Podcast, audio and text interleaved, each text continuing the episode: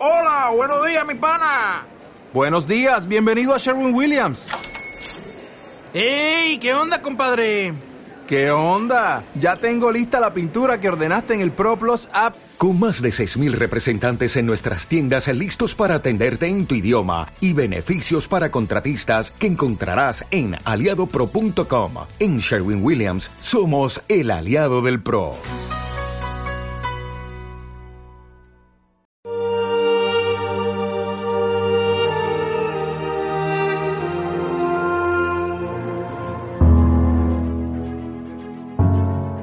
En aquel tiempo, Jesús se dirigió a su ciudad y lo seguían sus discípulos. Cuando llegó el sábado, empezó a enseñar en la sinagoga. La multitud que lo oía se preguntaba asombrada, ¿de dónde saca todo eso? ¿Qué sabiduría es esa que le ha sido dada? ¿Y esos milagros que realizan sus manos? ¿No es este el carpintero el hijo de María, hermano de Santiago y José y Judas y Simón? ¿Y sus hermanas no viven con nosotros aquí? Y se escandalizaban a cuenta de él. Les decía, no desprecian a un profeta más que en su tierra, entre sus parientes y en su casa. No pudo hacer allí ningún milagro, Solo curó a algunos enfermos imponiéndoles las manos, y se admiraba de su falta de fe, y recorría los pueblos de alrededor enseñando. Palabra del Señor. Dos cosas importantes en este Evangelio. La primera, la cuestión de la envidia. Jesús es rechazado en su propio pueblo por aquellos con los que había vivido, incluso seguramente por algunos de sus propios familiares, los primos o los parientes próximos. ¿Por qué? La envidia es un vicio terrible que nos amarga la vida y que nos lleva a hacer mucho daño e incluso a hacernos mucho daño hay que examinar cuidadosamente nuestra conciencia para descubrirla, porque es un vicio que se camufla. ¿Alguien tiene algo que a ti te gustaría tener? Una casa, un auto, un trabajo. ¿O tienen sus seres queridos una situación mejor que la que tienen los tuyos. Sus hijos han estudiado, los tuyos no, quizá por culpa de los tuyos, pero sus hijos tienen un buen empleo, tienen mejor salud, su matrimonio va bien. Y eso genera unos sentimientos de envidia que se camuflan, que no te dices a ti mismo, soy un envidioso, tengo envidia, sino que empiezas a buscar excusas para poder volcar la agresividad que sientes hacia esa persona por envidia. Excusas, defectos que tiene la persona a la que envidias, efectos reales, que los agigantas, que los sacas del contexto, o bien incluso cosas que te inventas, que no existen, calumnias, porque quieres hacer daño a esa persona a la que tienes envidia. La envidia llega al extremo de hacerse daño a uno mismo con tal de que el otro también sufra. Lo que cuenta es que el otro sufra, aunque tú sufras también. Una parte importante de los conflictos entre hermanos. Cuando ya mueren los padres y hay que repartir la herencia, incluso aunque sea muy poca esa herencia, una parte importante de esos conflictos está ligada a la envidia. Cuentas que se ventilan y que vienen de muy atrás, quizá de la infancia, cuando a ti te parecía, con razón o sin ella, que tu mamá o tu papá le quería más a él que a ti. Y ahora, pasados los años, eso sale a flote y la pelea es por algo ridículo muchas veces, por algo que no vale nada y que te perjudica eso, pero no quieres que el otro, al que tienes envidia, se lo lleve. Repito, es un vicio, un pecado terrible y hay que examinar muy bien nuestra conciencia para descubrirla, para quitarla de nuestras motivaciones y para que no nos engañemos a nosotros mismos actuando por envidia y diciendo que estamos actuando por la justicia o por cualquier otra causa noble. Pero luego hay otro tema en este Evangelio más de fondo, más importante. Rechazan a Jesús en su casa, en su pueblo, por envidia. Pero hoy en día ese rechazo también ocurre en su casa, en su pueblo, entre los suyos, es decir, en la iglesia.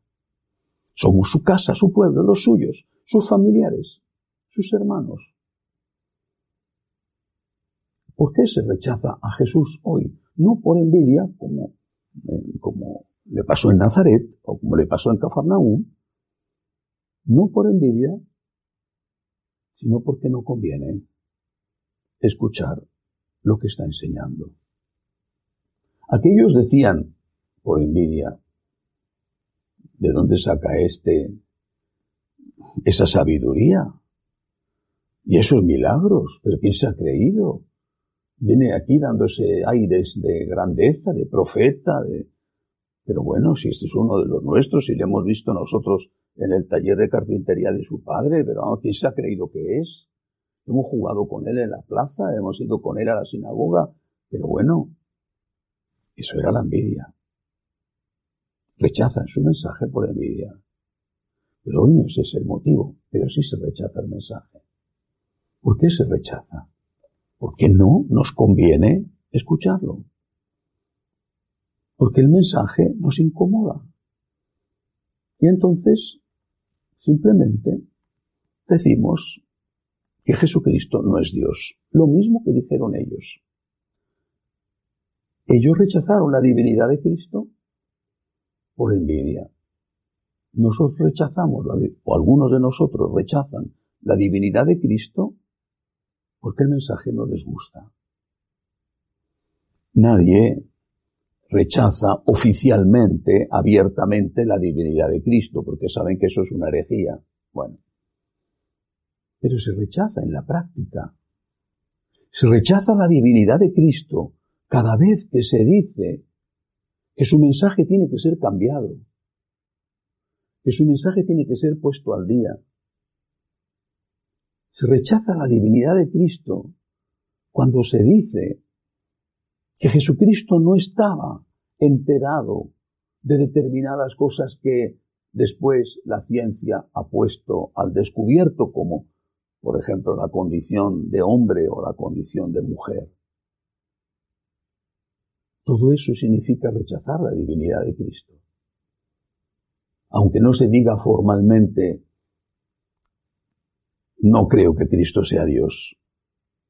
Aunque no se diga eso abiertamente, cada vez que se dice que hay que cambiar el mensaje de Jesucristo, se está diciendo que Jesucristo no es Dios. Cada vez que se dice que el Señor no estaba enterado de cosas que después hemos sabido, si es que son cosas que después se han sabido o no son más que teorías, te está diciendo que Jesucristo no es Dios. Y cada vez que se dice que el mensaje de Jesucristo estaba condicionado por la cultura de su época, se está diciendo que Jesucristo no es Dios.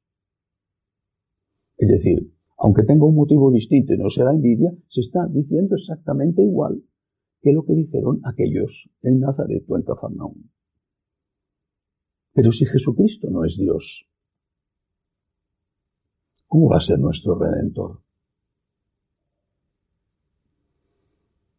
Todo en Jesucristo es diferente porque es Dios. Nació en una cueva de Belén. Bueno, era un sitio realmente pobre, incluso yo diría asqueroso, debido a que era un sitio donde se guardaba el ganado, una cueva. Bueno, debía de oler fatal. Bueno, hay muchas personas, por desgracia, que nacen en condiciones terribles, inhumanas. Muchos de los niños de la calle en tantas ciudades del mundo nacen en medio de la basura. Al fin Jesús tenía una mamá que estaba a su lado, maravillosa mamá, y un papá adoptivo pero que le quería y le defendía, y eso es muchísimo más que lo que tienen muchas personas al nacer. Tuvo que huir a Egipto para que no le mataran. Hoy hay millones de personas que tienen que salir de sus países. A veces incluso siendo niños, siendo bebés en brazos de sus padres, huyendo de represiones políticas o religiosas. Trabajó 30 años en una carpintería. Bueno, qué suerte tuvo de poder tener trabajo durante 30 años. Ya quisieran muchos hoy en día tener un empleo fijo y tener un empleo propio.